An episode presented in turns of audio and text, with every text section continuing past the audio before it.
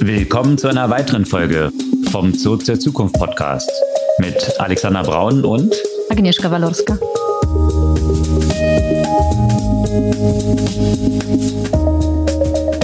Was gab's Neues letzte Woche? Ja, vielleicht als erstes, es grassiert ja wieder Corona und mich hat's ja auch ziemlich erwischt, deswegen hänge ich hier so ein bisschen in den Seilen mit irgendwie 39 Grad und werde heute mich... Und einer sonoren, sonoren Stimme? Genau, und werde mich deswegen ein bisschen, bisschen raushalten und lasse Alex ein bisschen monologisieren. Ja, da gab's tatsächlich eine ganze Menge vergangene Woche auch wieder. Natürlich aufgehängt um das ganze Thema ein Jahr ChatGPT und wie es die Welt verändert hat. Tatsächlich ein Jahr ist es jetzt her und da gab es eine Reihe von Announcements, die von dieser Dynamik im AI-Space geprägt waren vergangene Woche. Ja, zum Beispiel Google, das ja in dem Wettrennen ja weiterhin mitmachen möchte, hat ein neues Modell Gemini angekündigt. Exakt. Und AMD hat eine neue Generation von Prozessoren angekündigt, um hier mit Nvidia mithalten zu können oder zu versuchen zumindest dort hinterherzukommen. Und Nvidia, da gibt es eine ganz interessante Perspektive zu den Investments von Nvidia, die sie selbst so tätigen in AI-Companies. Und äh, natürlich, wenn wir in einem AI-Space sind, dann müssen wir ja auch die Regulierung erwähnen und dazu gab es in Europa auch mal wieder was. Und dann gab es Announcements von IBM rund um Quantum Computing und auch eine Analyse der University of Chicago, wie gern Leute tatsächlich auf Social Media sind oder wie viel sie bereit wären zu zahlen, um Social Media verlassen zu dürfen. Ihr habt's richtig gehört, um Social Media verlassen zu dürfen und nicht um drauf zu sein. Exakt. Das stellt so ein paar Fragezeichen an die immer stärker vorangetriebenen Bezahlmodelle auch im Space von Social Media. Und was natürlich das Netzwerk der Freunde dafür für eine Rolle spielt, warum es vielleicht dann doch auch eine Zahlungsbereitschaft in diese Richtung geben könnte. Ja, das ist der grobe Strauß an Themen für heute. Bevor wir im Detail einsteigen, nochmal ganz kurz die Erinnerung, ihr könnt unseren Podcast abonnieren, einfach auf den Folgen-Button klicken und das hilft euch einerseits keine Folge zu verpassen, weil ihr jeden Dienstag ganz früh am Morgen automatisch die neueste Folge in eurem Stream erhaltet und hilft uns auch mit der Verbreitung des Podcasts. Ja, ein Jahr ChatGPT, das hat äh, tatsächlich die Welt verändert und komplett die Strategien in sämtlichen Big Techs durcheinander geworfen, weil letztendlich vor einem Jahr, so gab es in einem längeren Bericht der New York Times jetzt zu lesen. ChatGPT ja zunächst mal als eine Low-Key Research Preview angekündigt wurde. Also so war eigentlich das Announcement oder die Diskussion intern von Ein ganz kleines Understatement. Genau, genau. Also auch eine Sache, die, da hatten wir auch schon in einer Podcast-Folge drüber berichtet, eigentlich so im Wettlauf mit einem anderen Player, also Anthropic, ja, eine Abspaltung eigentlich von OpenAI von einigen Entwicklern, die anscheinend eine Chat-Version rausgeben wollten. Und dann hatte man bei OpenAI, um dem zuvorzukommen, selber alle Hebel in Bewegung gesetzt und äh, innerhalb von wenigen Wochen dann dieses Release rausgehauen. ChatGPT, wie gesagt, intern so als ein Low-Key Research Preview, was man dort damit alles so machen kann. Ja, und das, also vielleicht ein, eine Sache dazu, ne, zu diesem schnellen Raushauen. Das hat nämlich letztendlich eine Lawine losgetreten von allen möglichen unfertigen, ungetesteten und problematischen AI-Lösungen, äh, die alle anderen sich danach gezwungen fühlten, auch äh, rauszulassen, um nicht hinterher zu bleiben. Und in diesem Wettrennen sind wir eigentlich so bisher. Da kommen wir bei Gemini ja auch gleich dazu im Detail. Exakt. Und bei natürlich auch der zentralen Integration bei Microsoft von OpenAI-Lösungen.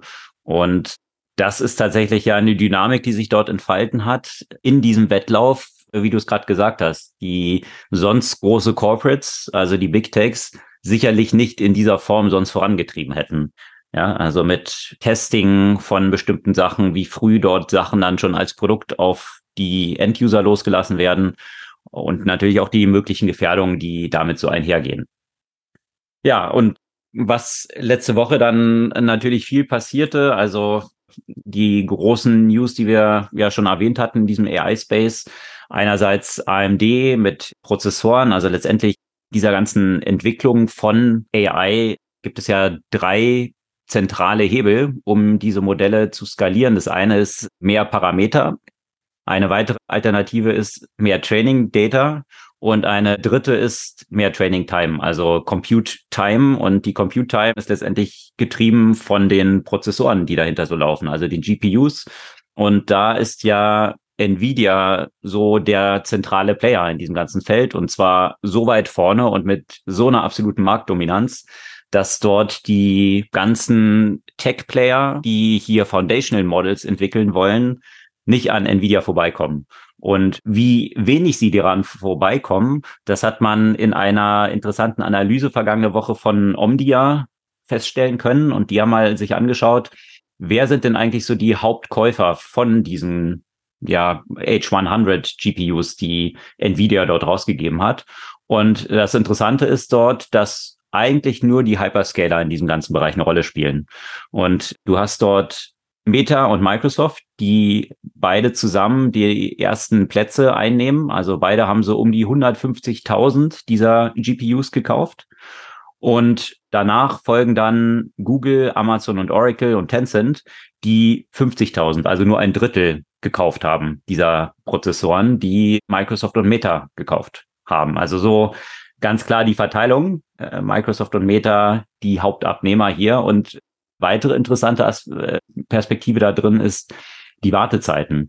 Und äh, zwar hatten wir ja auch berichtet, dass Nvidia gar nicht so viele Prozessoren davon herstellen kann, wie sie eigentlich verkaufen könnten. Und ja, die Wartezeiten auf solche Bestellungen belaufen sich auf 36 bis 52 Wochen, überhaupt an diese GPUs ranzukommen. Das zeigt, wie stark dieses Rennen natürlich ein Hardware-Game ist, wie stark ein Player dieses Rennen dominiert und wie stark dieses Rennen auch einfach nur durch diese Big Tech und Hyperscalers dominiert ist.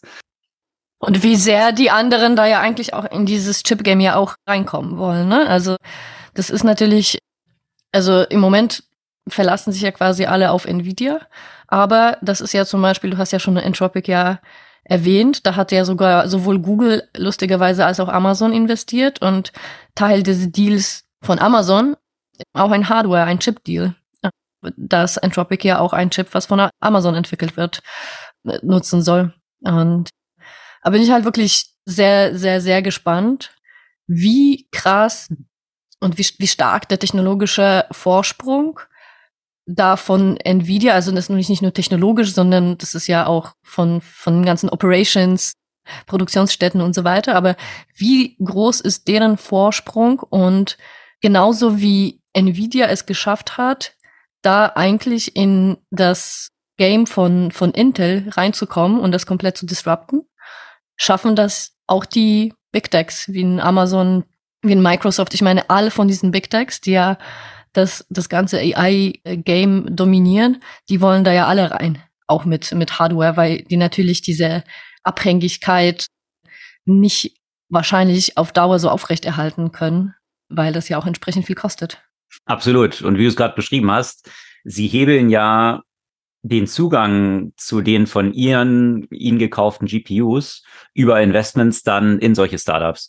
Und Du hast es gerade mit Entropic beschrieben, die Investments hier, die dort reingeflossen sind, die zum Teil oder zu großen Teilen tatsächlich dann nicht Cash sind, sondern eben Zugang zu deren Compute Power. So ist es ja bei OpenAI auch der Fall. Die 10 Milliarden, die Microsoft dort nochmal angekündigt hatte, insgesamt 13 Milliarden. Ein großer Teil davon ist tatsächlich eben Access to Azure, also eigentlich zu diesem ganzen Cloud Computing und den entsprechenden Ressourcen von dem wir jetzt gerade berichtet haben, 150.000 solcher Chips bei Nvidia eben gekauft wurden. Also das ist eigentlich der zentrale Hebel und auch in diesem ganzen Umfeld, da hatten wir auch schon von berichtet, auch ein weiterer Player, wo Reed Hoffman einer der Co-Founder ist. Inflection AI ist auch einer der hochgejubelten und hochbewerteten Startups in diesem AI-Space.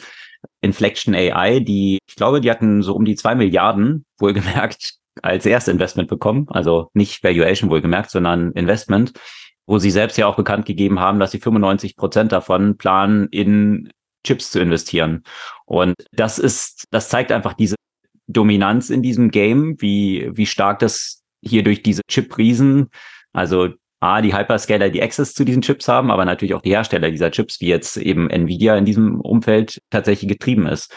Und wie stark ein Nvidia wiederum das natürlich auch hebeln kann mit eigenen Investments. Also die Investments von Microsoft, Google, Amazon über Beteiligung in solchen AI-Startups haben wir jetzt gerade erwähnt. Aber Nvidia ist da natürlich auch sehr aktiv in diesem Umfeld, selbst Investments zu tätigen.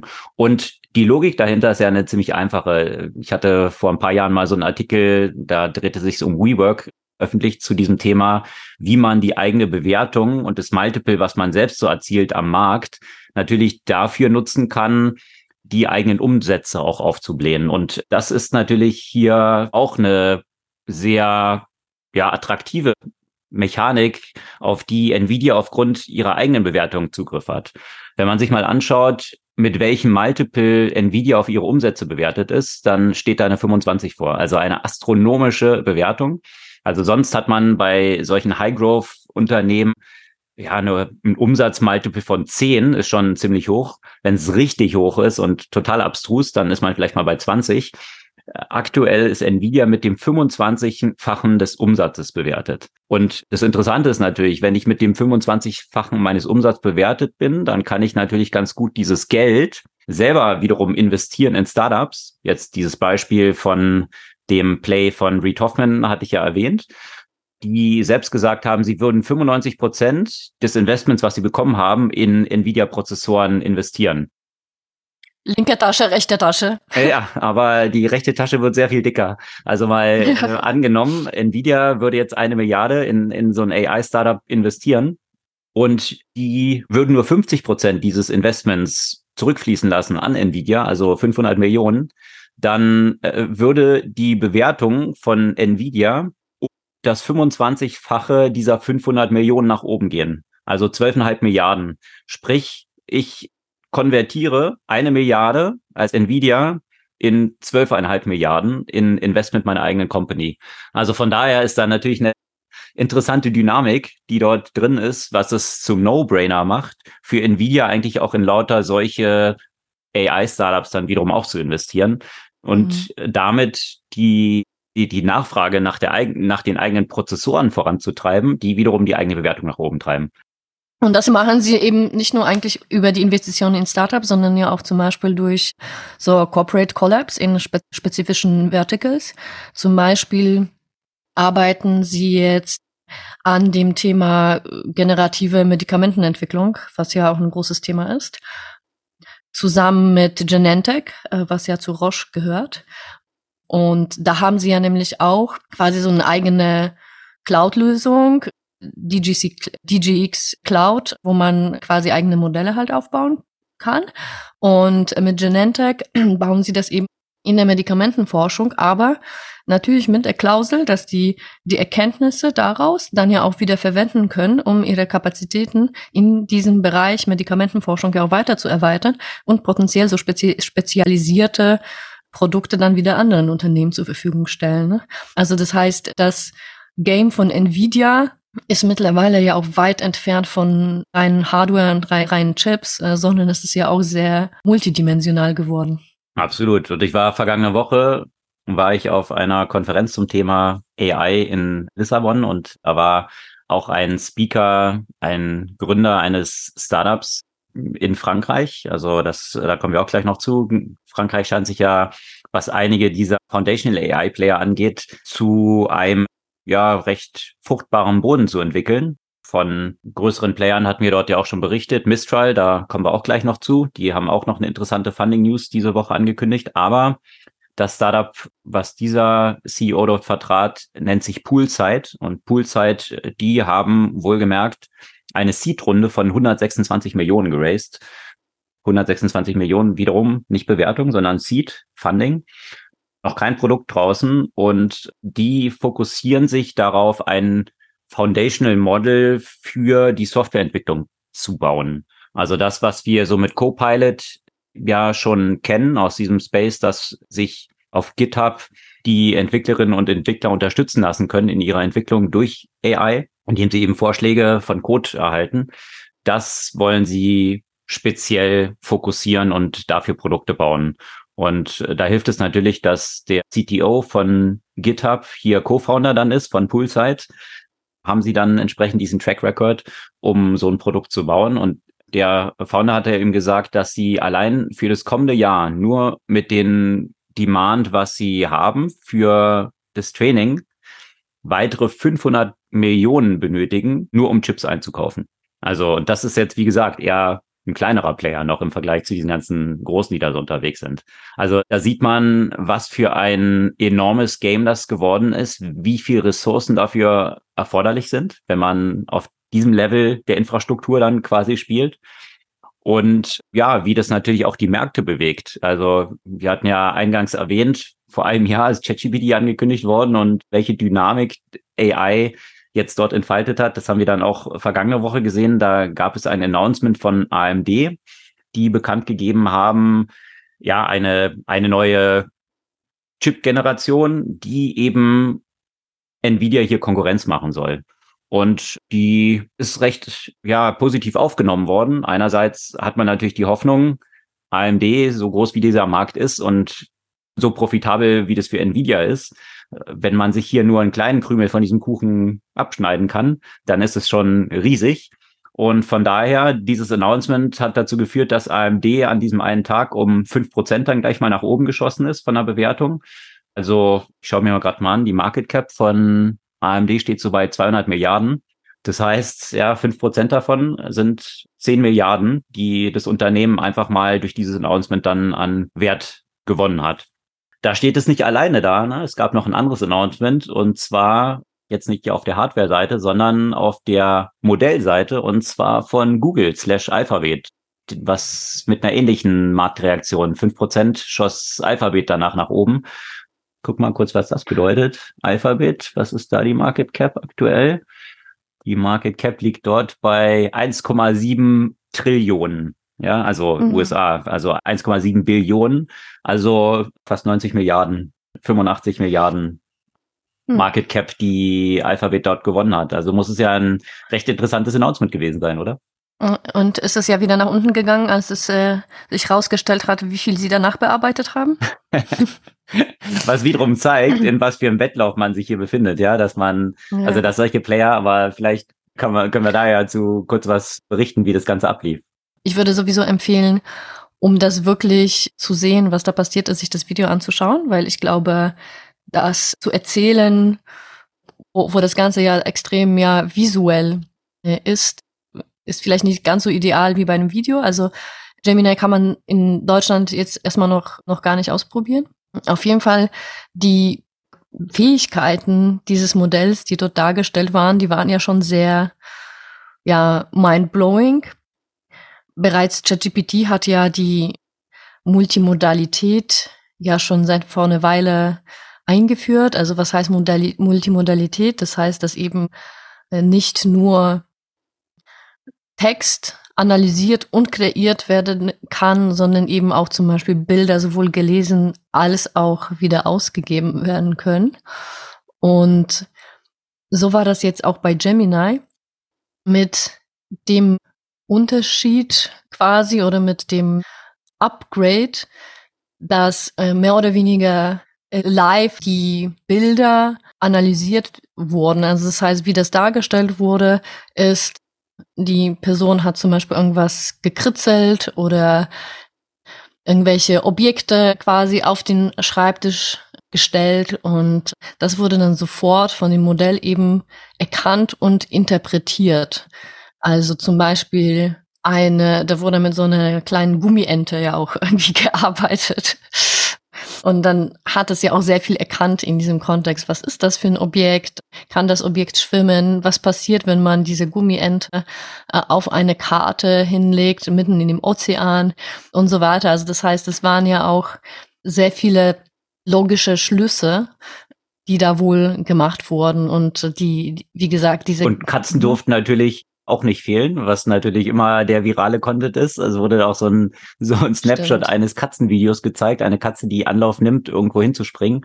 Und dann hat man, wurde das, wurde Gemini gefragt, wie wird es ausgehen?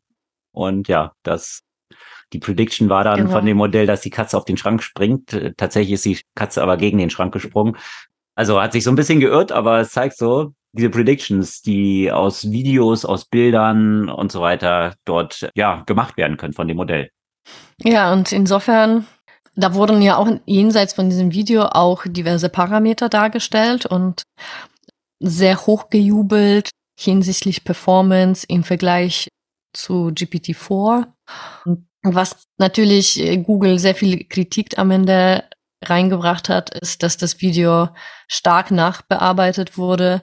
Vor allem soll es aber dabei um Response-Zeiten gehandelt haben.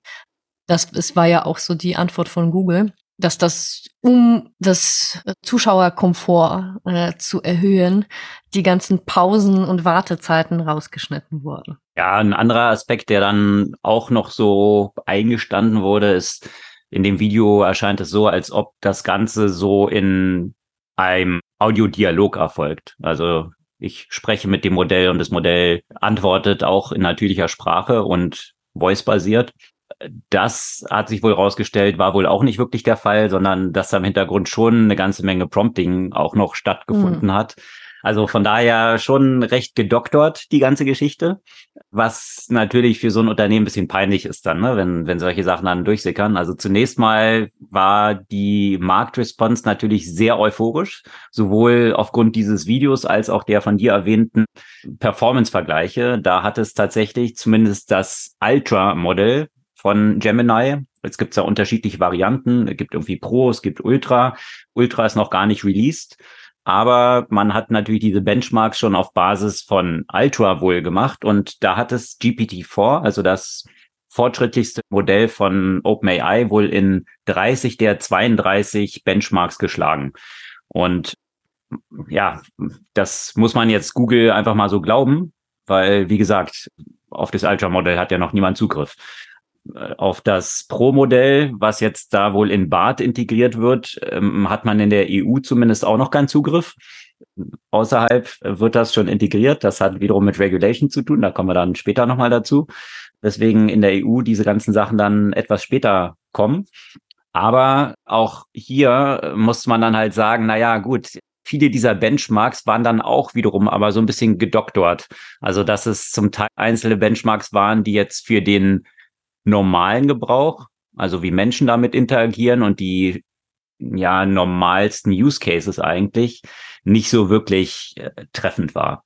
Also von daher, das war auch so das Feedback, was ich als, äh, ja, was ich grundsätzlich auf dieser Konferenz, auf der ich dort mitgenommen habe, dass viele von den AI-Entwicklern dort gesagt haben, diese Benchmarks, die hinken auch zum Teil total. Also was man dort mhm. alles ranziehen kann, um jetzt zu demonstrieren, dass das eigene Modell besser ist, äh, da kann man halt auch sehr, sehr viel tricksen. Und äh, ja, von daher muss man, muss man da so ein bisschen mit Vorsicht diese Benchmarks dann natürlich betrachten. Aber apropos einmal natürliche Sprache beziehungsweise auch Audioantworten. Hast du, hast du schon mal mit ChatGPT auf Audio gesprochen?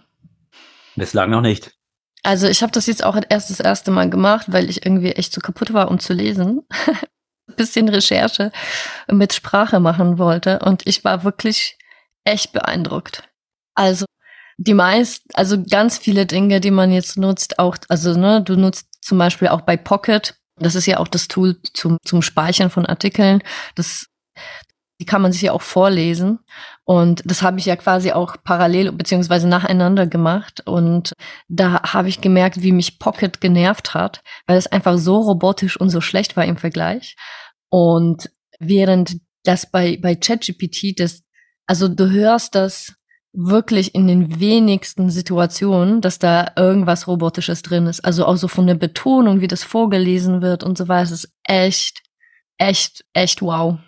Zum Beispiel die meisten Tools oder die meisten Vorleser, KIs sozusagen, die kriegen es nicht gut hin, zum Beispiel auch zwischen Sprachen zu wechseln. Ne? Wenn du Worte hast im Englischen, Mhm. Mitten im deutschen Text liest es das ja natürlich total mit, mit deutscher Aussprache und so weiter. Und hier hat es auch perfekt gewechselt zwischen den beiden Sprachen. Ja. Ja, das ist faszinierend, welche Fortschritte dort innerhalb so kurzer Zeit gemacht worden sind. Die Ja, die Implementierung von existierenden Tools, du hast jetzt ja Pocket gerade erwähnt, gibt ja eine Reihe von solchen, die dann so eine Vorlesefunktion auch haben, die natürlich plötzlich die extrem alt aussehen lassen. Aber man hat eigentlich ja über APIs dann auch Zugang zu diesen fortschrittlicheren Varianten. Also da bin ich teilweise auch so ein bisschen enttäuscht, dass du solche Produkte hast, die ja auch bei Pocket Premium sind. Also man zahlt da ja auch eine ganze Menge jedes Jahr für. Äh, wie langsam die Entwicklung ist von Pocket und ich habe nicht das Gefühl oder ich frage mich immer, ja, welche Investments da überhaupt noch reinfließen. Also ich, Pocket ist ja auch irgendwie gekauft worden, glaube ich, von Mozilla, oder? Also irgendwie sowas ist es, glaube ich, dort drin aufgegangen. Als Premium-Nutzer bin ich schon echt enttäuscht von dem Fortschritt oder fehlenden Fortschritt, den so ein Tool auch überhaupt noch macht. Mhm. Mal abgesehen davon von irgendwelchen neuen Releases, wo dann plötzlich sämtliche deiner über die letzten zehn Jahre gespeicherten Artikel plötzlich weg waren also man muss sich ja nur mal im App Store nach Neueste sortiert die Bewertungen von Pocket dort anschauen. Also da ist keine Bewertung über einem Stern mittlerweile. Also das ist schon immer schade zu sehen, bietet aber natürlich dann wiederum auch Chancen wiederum für neue Player dort reinzugehen, weil ja die Experience mittlerweile finde ich ziemlich unterirdisch ist. Aber äh, das nur das nur nebenbei. aber wie gut die diese Voice-Geschichten dort dann halt auch geworden sind, welche Konsequenzen es dann auch in Richtung Audiobooks dann auch liefert, überhaupt der Vertonung von, von Büchern zum Beispiel oder auch Trans Transkription oder Übersetzung dann auch im Videobereich. Da haben wir auch schon ein paar Mal von berichtet. Gen AI ist ja da, glaube ich, auch so ein Tool, was in diese Richtung geht. Elements, ein Startup aus Großbritannien, die dort extrem gut aufgrund von sehr wenigen Voice-Inputs dann diese ganze Stimme dann generieren können und so weiter. Also es ist schon faszinierend, welche Dynamik sich dort in diesem Umfeld dort ergeben hat. Ja, und äh, die Dynamik, wie gesagt, dann auch bezüglich Releases, dass eben solche großen Player wie ein Alphabet sich jetzt auch, ich, ich glaube, das ist auch kein groß, ein großer Zufall gewesen, dass sie jetzt nochmal Jahr 23 nochmal den Pflock einschlagen wollten und nicht ins neue Jahr gehen, bevor sie nicht gesagt haben, guck mal, wir sind nicht abgehängt von OpenAI, sondern wir sind, wir können es auch.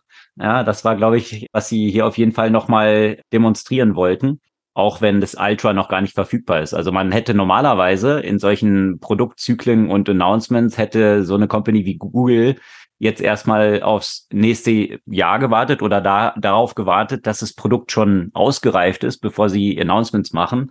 Jetzt in dieser Dynamik und in diesem Wettrennen werden solche Sachen eben mit etwas gedokterten Videos und gedokterten Benchmarks jetzt schon rausgehauen, obwohl sie noch gar nicht live sind, um einfach zu demonstrieren, wir sind, wir sind auch mit, noch mit von der Partie und noch nicht abgehängt. Vielleicht nochmal hier so als als Anmerkung zu so einem interessanten Beitrag dazu. Wir haben das ja so ein bisschen indirekt ja erwähnt, welche Macht eben die Big Techs in dem gesamten AI-Umfeld haben und wie sie das dominieren. Da kann ich ja auf jeden Fall einen Beitrag, der das analysiert, von MIT Technology Review empfehlen. Das posten wir natürlich in den Links. Diese Dominanz meines Erachtens wird sich wahrscheinlich ja auch weiter bestätigen und weiter erweitern potenziell äh, durch die Regulierung, die, die auf uns hier weiter zukommt. Ne? Also wir haben ja das Thema Akt ja schon ein paar Mal erwähnt, weil das natürlich äh, an dem regulatorischen Prozess der EU ja liegt, dass die Meilensteine ja nach und nach erreicht werden. Das heißt, es wird hier was im Parlament beschlossen. Jetzt gibt es eine Einigung zwischen quasi dem Parlament und den Ländern. Das heißt, das kommt dann, das, das, das Gesetz wird dann ab dem nächsten Jahr äh, gelten und es wird ja bis zu 24 Monate, wenn ich mich richtig erinnere, dauern, bis es dann tatsächlich eingeführt wird. Und ehrlich gesagt, ich war, ich war wirklich zu platt, um jetzt ins Details dieses Gesetzes zu gehen. Habe mir einiges dann von ChatGPT dazu vorlesen lassen. Und ähm, es sind alle natürlich sehr, sehr stolz darauf. Das ist so eine erste umfassende Regulierung davon. Und es sind ja sicherlich viele, viele richtige Aspekte. Also natürlich geht es ja sehr stark um äh, das Thema Risiko, ne? dass bestimmte Bereiche abhängig von ihrem Risiko halt reguliert werden mm, und bestimmte Themen natürlich ausgeschlossen werden, wie diverse Social Scoring, Aspekte etc. Also wir haben dazu schon mal beim, beim letzten Mal auch was erwähnt. Aber was ich mich immer frage bei solchen Regulierungen ist, und weswegen ich meinte, dass im Zweifel solche Regulierung eigentlich den Big Techs wieder eher zugute kommen, ist, weil Unternehmen natürlich viele, viele Ressourcen dafür aufwerden werden müssen, um mit der Regulierung compliant zu sein. Und das heißt, es ist wieder sehr vielen kleinen Unternehmen und es gab ja auch zum Beispiel kritische Stimmen von den Forschern, weil das nicht nur für kleine Unternehmen, sondern ja auch eben für akademische Einrichtungen und Forscher im Zweifel äh, die Arbeit in Europa halt erschweren wird. Und im Gegensatz dazu meines Erachtens, was ja auch häufig betont wurde, das stärkt diesen kompetitiven Vorteil des Standorts Europa. Weiß ich nicht, ob man das so eindeutig sagen kann, wie das der, der entsprechende Kommissar behauptet hat. Wir sehen zum Beispiel, wie Modelle wie Entropic oder Modelle wie Claude von Entropic oder auch jetzt eben mit Gemini dauert das auch. Das heißt, wir haben dadurch häufig in Europa jetzt schon nicht unbedingt den Zugang zu den neuesten Modellen, mit denen wir arbeiten können, als eben zum Beispiel Startups, die auf der vorhandenen Infrastruktur halt quasi aufbauen und ähm, auch eben aus der Forschungsperspektive ist es halt so die Frage, wie viel bahnbrechende Forschung kann dann in dieser Hinsicht aus Europa kommen, wenn wir von Anfang an mit, mit den Einschränkungen halt arbeiten müssen. Auf der anderen Seite wurden ja auch mal wieder natürlich paar Hintertürchen halt eingebaut. Das heißt, wenn es so um den, das Thema Surveillance und so weiter Vieles sollte ausgeschlossen sein in dem initialen Entwurf, aber dann haben sich die Staaten natürlich auch wieder da dagegen gestemmt. Und wenn es dann um staatliche Überwachung und Polizei etc. wurden dann doch äh, bestimmte Sachen auch wieder zugelassen. Ja, ich habe das Gefühl, dass hier natürlich einerseits der, der Markt EU als ein Binnenmarkt was die wirtschaftliche Bedeutung weltweit angeht, natürlich extrem groß ist, so dass man hier auch einzelne Player dann hat, also Frankreich mit Mistral oder Deutschland mit Aleph Alpha. Aber ich habe so ein bisschen das Gefühl, es kommt mir so vor, wie du hast Champions League und du hast so ein bisschen Regionalliga. Und Regionalliga jetzt gar nicht despektierlich, aber der Markt EU ist eben auch groß das kann sich auch lohnen, dort was aufzubauen. Aber wenn du wirklich in der Champions League spielen willst, dann ist es halt ein anderer Markt und der wird eben von den USA vorangetrieben, wo Regulierung etwas anders erfolgt und wo natürlich, da spielen verschiedene Faktoren zusammen, auch ein viel weiter ausgebautes Venture Capital System schon ist, wo du natürlich auch die ganzen Big Techs hast, die alles US Companies sind die hier maßgeblich dieses Funding auch vorantreiben. Also äh, es verstärkt sich einfach diese Dominanz, die man in den USA aufgrund der ganzen Big Techs eh schon hat, die natürlich auch die Treiber im AI-Space wiederum sind. Und das macht es natürlich nicht leichter, wenn dann ja auch die Regulierung noch limitierend dann dazukommt. Also ohne jetzt eine Bewertung dort reinfließen zu lassen, Regulierung gut oder schlecht ist, weil ich glaube, die Gefahren, die damit auch einhergehen, unreguliert hier Sachen auf den Markt zu schmeißen, ja nicht zu vernachlässigen sind. Also von daher, das, das möchte ich damit gar nicht sagen, aber die normative Kraft des Faktischen, was dann die Konsequenz wiederum davon ist, äh, in Bezug auf Wettbewerbsfähigkeit, das ist dann natürlich die, die nächste Frage. Also wenn man sich so Sachen dann eben anschaut, ich glaube äh, zum Beispiel der äh, Schwarz von der Lidl Stiftung hat ja auch fleißig investiert in Aleph Alpha zum Beispiel, um auch die eigene Cloud, die Lidl ja seit einer Weile schon am Aufbauen ist, mit voranzutreiben. Also ohne jetzt die Anstrengung von Lidl da unter einen Scheffel zu stellen, aber es ist wahrscheinlich schon was anderes, wenn ich hinkomme und sage, ich bin Microsoft und du kriegst Access zu den ganzen Compute von Azure und deswegen investiere ich in ein Startup und komme dort rein, versus ich habe halt die Lidl Cloud und damit du Access zu der Lidl Cloud bekommst, kann ich mich an Aleph Alpha beteiligen. Also das zeigt so ein bisschen, glaube ich, die Dimensionen von eben Champions League und Regionalliga, in der wir hier halt zwangsläufig unterwegs sind. Ja, und in diesem Rahmen fügen sich auch noch Announcements, die tatsächlich dann aus dem EU-Umfeld kommen. Frankreich, ja schon groß kurz erwähnt, Mistral ist hier sicherlich der größte Player in, in dem Bereich, der da unterwegs ist, Mistral AI.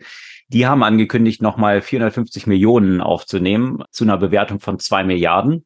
Also das ist natürlich auch schon natürlich eine, ein großer Erfolg und eine Riesendimension, auf dem auch Player hier unterwegs sind, aber natürlich vor dem Hintergrund von irgendwie einem Player wie OpenAI, die mit 90 Milliarden bewertet sind. Das zeigt so ein bisschen, wie die Range hier ist.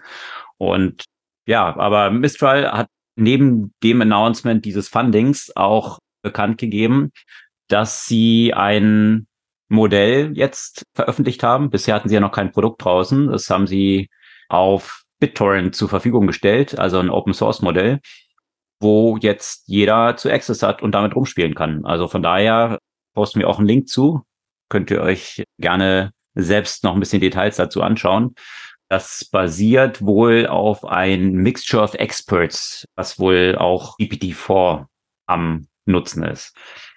Also hier ein Open Source Modell von Mistral aus Frankreich.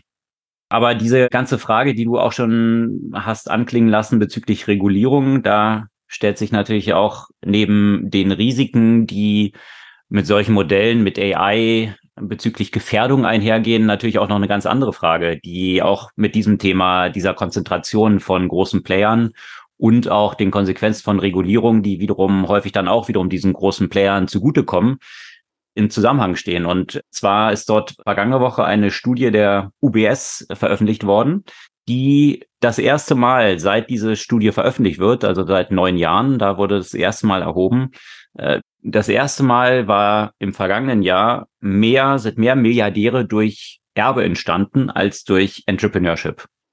Also das heißt, äh, der Faktor von Plutokratie ist äh, damit nochmal demonstrativ angestiegen. Und das hängt natürlich auch mit diesen Entwicklungen zusammen, dass man halt eine extreme Konzentration gerade im Tech-Bereich hat von einigen wenigen Playern, die hier den Hauptteil der Gewinne eben abschöpfen und das natürlich dann auch über Erbe weitergegeben wird und ja, die der Prozentsatz von neuen Milliardärinnen und Milliardären, die entstehen, häufiger jetzt nur durch Erbe eben entsteht und nicht durch das Gründen von neuen Unternehmen. Das ist wahrscheinlich in Deutschland schon eine Weile der Fall, oder? Also ich weiß nicht, wie viele Milliardäre durch Unternehmentum in der letzten Zeit in Deutschland entstanden sind im Verhältnis zu den Erben. Die mhm. reichsten, wenn du dir die reichsten Deutschen anschaust, alles Erben. Würde ich auch vermuten. Also da hat man natürlich solche Märkte wie in den USA, wo eben auch die ganzen großen Player, neuen Tech-Player dann so entstanden sind. Äh, da ist wahrscheinlich noch mehr Dynamik drin und mehr Durchlässigkeit, weil ja, Deutschland, welche großen Player sind da in der letzten Zeit so Multimilliarden-Unternehmen als Neugründung entstanden? Nicht so viele wie in den USA sicherlich. Ja, da sicherlich SAP, aber das ist ja auch schon ein paar Tage ein Weilchen her. her, genau. Ja. Und BioNTech? Ein paar Player gibt's da sicherlich, aber eben, das stellt nochmal eine ganz neue Frage, weil mit AI und der Konzentration, die dann natürlich entsteht, rund um, wie erwähnt, diese ganzen existierenden großen Big Tech Player, zu vermuten ist, dass diese Konzentration dann weiter auch zunehmen wird, weil AI dann nochmal Wasser auf genau diese Mühlen ist. Dazu gibt's eine ganz interessante Studie auch vom Open Market Institute, Max von Thun. Äh, da posten wir gerne auch Links in den Show Notes, der sich eben genau damit befasst, was Monopolregulierung dann eigentlich auch adressieren sollte und welches Risiko hier auch eben gerade durch solche Themen wie AI dann eigentlich entsteht, was so ein bisschen der Elephant in the Room ist, wie er dort das beschreibt. Und dass das durchaus auch ein wichtiger Faktor in der ganzen Regulierung, also nicht nur die AI-Risks in Bezug auf ja, Gefährdung, sondern eben auch von Monopolen dort in den Fokus rücken sollte. Aber dann gab es noch von einem anderen Tech-Player, der eigentlich so ein First Mover in dem AI-Bereich war, IBM. Und dann. Oder versucht hat zumindest. Oder ja, ich glaube, der war First Mover im Bereich, äh, im Bereich Vermarktung vor allem. Naja, aber auf jeden Fall hat IBM ja dort die Schlagzeilen lange getrieben. Also mit Deep Blue sehr, Watson. genau, im ersten Schritt halt mit Deep Blue dann hier die, den, den Schachweltmeister geschlagen und dann auch in dem, wie heißt das Spiel gleich? diesem Fernsehgame, was dann auch gespielt wurde, Trivial Pursuit. Jeopardy. Jeopardy, Jeopardy. genau. Genau, in Jeopardy. Und dann hat man das vermarktet mit Watson und meinte, hier kommt man in sämtliche Bereiche reingehen. Health Tech hat man besonders vorangetrieben und sehr gute Videos gedreht, was die Watson AI schon alles kann und wie es den Healthcare Space revolutionieren wird, die tatsächlich wahrscheinlich noch ein bisschen mehr gedoktert waren als das Video jetzt von Gemini hier von Google. Also von daher äh, hat man dort bei IBM sehr viel investiert, hat aber den Zug so ziemlich verpasst, was AI dann angeht mittlerweile. Aber jetzt gibt es ein Announcement im anderen Bereich.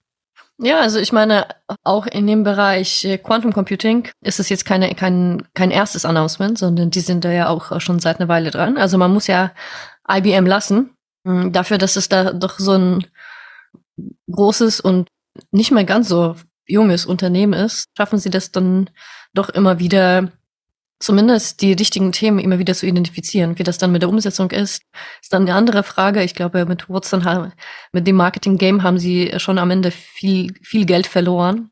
Mhm.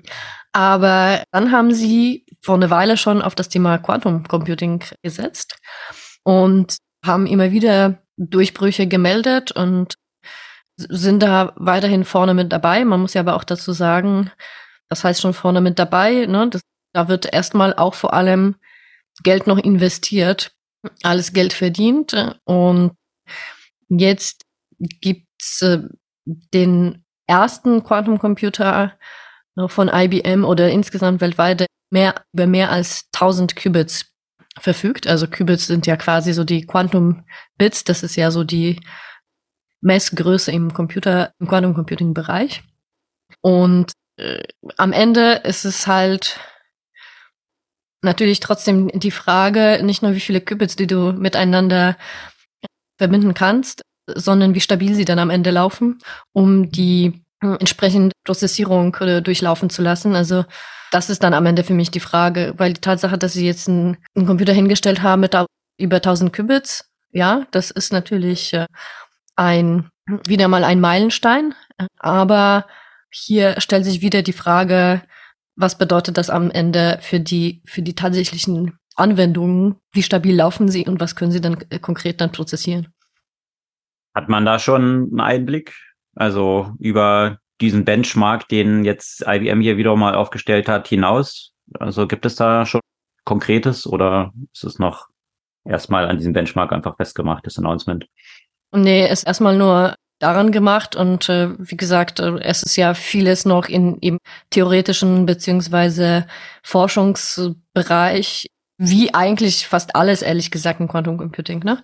Also was es dann am Ende bedeuten wird, ich glaube, dass, dass da bleibt es noch äh, länger abzuwarten. Also sicherlich eines der neben AI, AI ist mittlerweile natürlich schon so in der äh, praktischen Anwendungen in jedem Unternehmen. So ein bisschen, ja. ja. So ist Quantum Computing. Da gibt es natürlich eine Reihe von Use Cases, an denen experimentiert wird. Und äh, die Erwartung, dass es dann noch tiefgreifender sein kann, künftig, als es AI jetzt aktuell ist.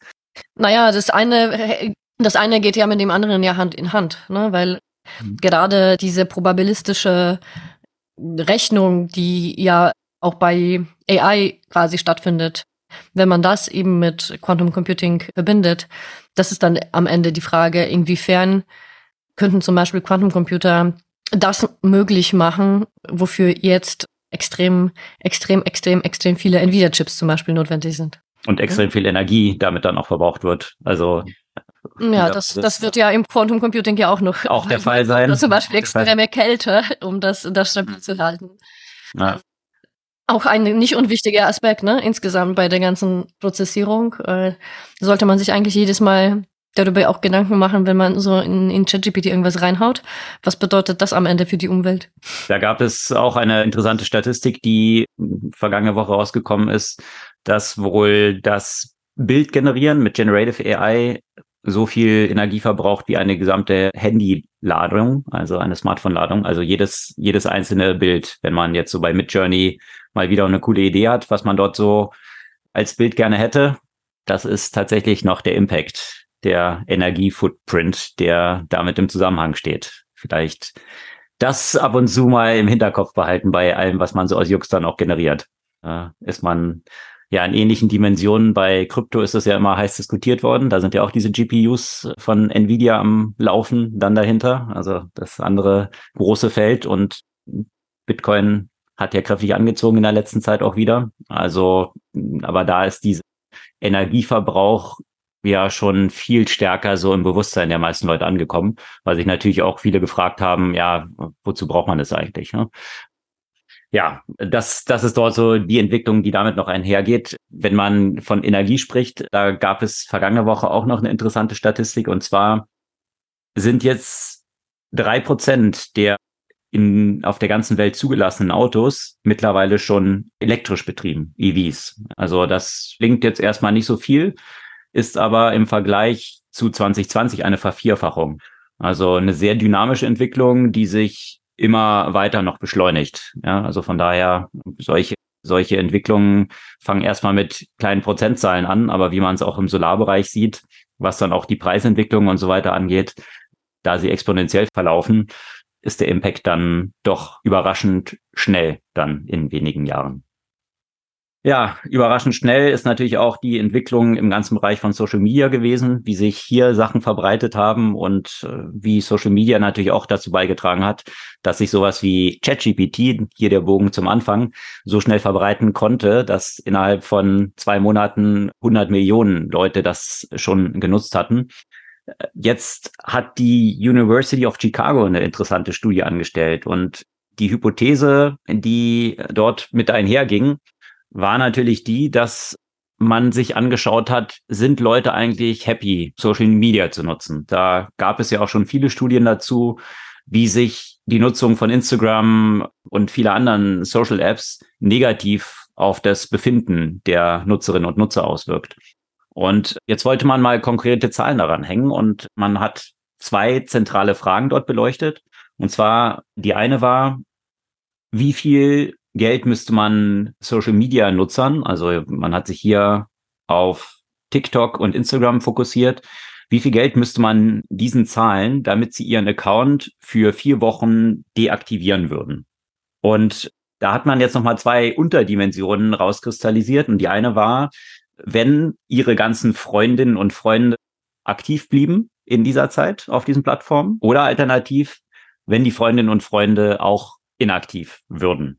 Und das Interessante ist, dass tatsächlich in dem Bereich, wenn Freundinnen und Freunde auch inaktiv wären, es tatsächlich bei den befragten Leuten eine Zahlungsbereitschaft gibt von 28 Dollar bei TikTok und 10 Dollar bei Instagram, also wären diese Nutzerinnen und Nutzer bereit zu zahlen, um auf dieser Plattform nicht aktiv zu sein. Äh, dass tatsächlich aber da Freundinnen und Freunde auf diesen Plattformen aktiv sind, sie sich quasi, und da sind wir wieder bei diesem Thema FOMO, auch gezwungen fühlen, auf diesen Plattformen aktiv zu sein, um irgendwie nicht zu verpassen, was ihre Freundinnen und Freunde eigentlich so machen. Also ein ganz interessantes Phänomen, dass eigentlich ein negativer Gesamtnutzen entsteht, trotzdem aber alle an diesem System teilnehmen und partizipieren aus FOMO-Gründen, eben nicht zu verpassen, was dort tatsächlich abgeht. Also das äh, finde ich schon ein interessantes Phänomen, dass eigentlich volkswirtschaftlich gesehen ein negativer Gesamtnutzen entsteht, der trotzdem aber zu einer Zahlungsbereitschaft dann wiederum führt. Irgendwie Prisoners Dilemma. Ja, absolut, absolut. Ja. Umgekehrt wiederum, wenn die Freundinnen und Freunde wiederum auf dieser Plattform, auf diesen Plattformen aktiv blieben, dann müssten die Nutzerinnen und Nutzer bei TikTok 59 Dollar oder 47 Dollar bei Instagram bekommen, um ihren Account für vier Wochen zu deaktivieren. Also das ist so der Problembeschrieb, der, den ich schon sehr interessant finde. Ja, also happy ist damit niemand, aber alle machen sie weiter mit, weil die anderen eben auch dabei sind. Mal überlegen, was das so aus regulatorischer Perspektive eigentlich dann auch wiederum bedeuten könnte und welche mhm. Konsequenzen sich daraus ableiten lassen.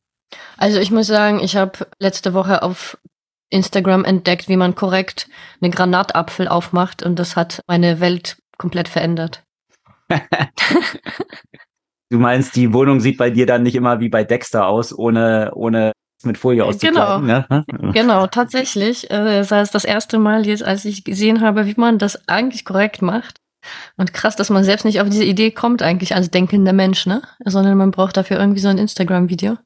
Und tatsächlich habe ich geschafft, äh, eine Granatapfel auseinanderzunehmen, ohne dass irgendwie Polizei gerufen werden müsste. Ja.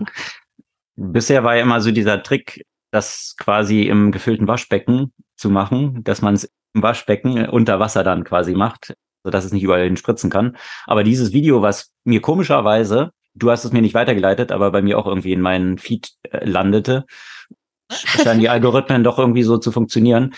Das wurde mir eben auch angezeigt, wie man das halt aufschneiden muss, dass man sie gut auseinanderpeelen kann. Können wir auch gerne verlinken. Dann müsst ihr nicht extra, müsst ihr nicht extra negativ beeinflusst werden, indem ihr gezwungen seid, auf Social Media zu gehen, um dieses Video zu suchen. Wir verkürzen euch den Weg und packen es in die Show Notes und ja, dann steht einem leckeren Granatapfelsalat zu Weihnachten nichts mehr im Wege. Ansonsten, was wahrscheinlich aus weihnachtlicher Perspektive für viele Leute nicht so erfreulich war. Vergangene Woche gab es eine Ankündigung von Spotify. Und zwar ähm, neben den ganzen Announcements, die jede Spotify-Nutzerin oder Nutzer natürlich wahrscheinlich auch schon bei sich gefunden hat, was so der Jahresrückblick immer ist, ja. Welche Songs hat man am meisten gehört? Wie viele Stunden hat man auf Spotify äh, verbracht? Das war natürlich so die viralen News, die dann so rumgingen, die ja von allen dann auch immer mit Screenshots in allen Social Networks verbreitet wird gab es jetzt tatsächlich danach ein Announcement, dass 17 Prozent aller Mitarbeitenden von Spotify entlassen werden. Und das demonstriert schon auch nochmal ziemlich stark, dass diese Anstrengung, die Spotify auch unternommen hatte, um den ganzen Podcast-Markt eigentlich aufzubauen und das zum Revenue und hoffentlich dann auch mal zum Gewinntreiber zu machen, dass diese Anstrengungen bisher noch nicht wirklich von Erfolg gekrönt waren. Man hatte ja dort Milliarden investiert teilweise große Shows gekauft, um hier die Attraktivität von Spotify zu fördern. Was man aber tatsächlich bei vielen Shows wohl gesehen hat, ist, dass nachdem man sie Spotify exklusiv gemacht hat, zwei Drittel der Hörerinnen und Hörer weggebrochen sind. Das heißt, die Strahlkraft von diesen populären Podcast-Shows ist wahrscheinlich nicht so hoch, dass sie jetzt extra Nutzerinnen und Nutzer dazu bewegt, extra einen Spotify-Account zu öffnen, um dieser Show weiter zu verfolgen. Also das Spotify exklusiv hat sich negativ für viele dieser großen Shows ausgewirkt. Da ist dann natürlich immer die Frage, nehme ich die paar hundert Millionen, die ich bekomme, die Spotify mir zahlt und in Konsequenz dann aber bis zu zwei Drittel meiner Hörerinnen und Hörer verliere? Oder möchte ich halt diesen Reach haben und selbst das auch monetarisieren können? Und äh, ja, das ist sicherlich die, die Frage, die sich hier Podcast-Produzentinnen und Produzenten stellen müssen. Wenn sie überhaupt schon so groß sind, dass sie ein Angebot von Spotify bekommen. Das ist auch ein nice problem to have, denke ja, genau, ich hätte gerne ein paar Millionen von Spotify. Warum haben sie uns das noch nicht angeboten, Mist? genau. Damit sie uns das mal anbieten, hier noch die kurze Bitte, gerne einfach den Podcast verbreiten. Dann ist das ein Weihnachtsgeschenk für uns und äh, für euch sicherlich auch keine kein größerer Kostenfaktor. Das haben wir nämlich in unserem Jahresrückblick von Spotify gesehen, dass tatsächlich 23 Prozent der Verbreitung, die stattgefunden haben und damit an Nummer eins stehend, WhatsApp genutzt wurde, um unseren Podcast weiterzuempfehlen. Das ist tatsächlich auf Nummer eins gelandet als Verbreitungsmechanismus unserer Show. Okay. Ja. Ja, das soll es an Themen diese Woche gewesen sein. Gibt es eine Buchempfehlung? Wahrscheinlich krankheitsbedingt diese Woche nicht. Ja. Ich sehe Kopfschütteln. Ich, ich will wieder ins Bett. Klar. Dann gibt es aber auch ansonsten natürlich viel nachzulesen. Die Links und auch Papers hier auch zu Social Media und der University of Chicago verlinken wir wie gehabt in den Show Notes und dort könnt ihr es nochmal nachlesen. Die Show Notes findet ihr via unsere Website zurück zur Zukunft.de verlinkt. Das soll es für diese Woche gewesen sein. Wir freuen uns über euer Feedback, eure Kommentare und natürlich auch, wie erwähnt, Empfehlungen und hören uns kommende Woche wieder. Dann hoffentlich wieder mit voller Gesundheit.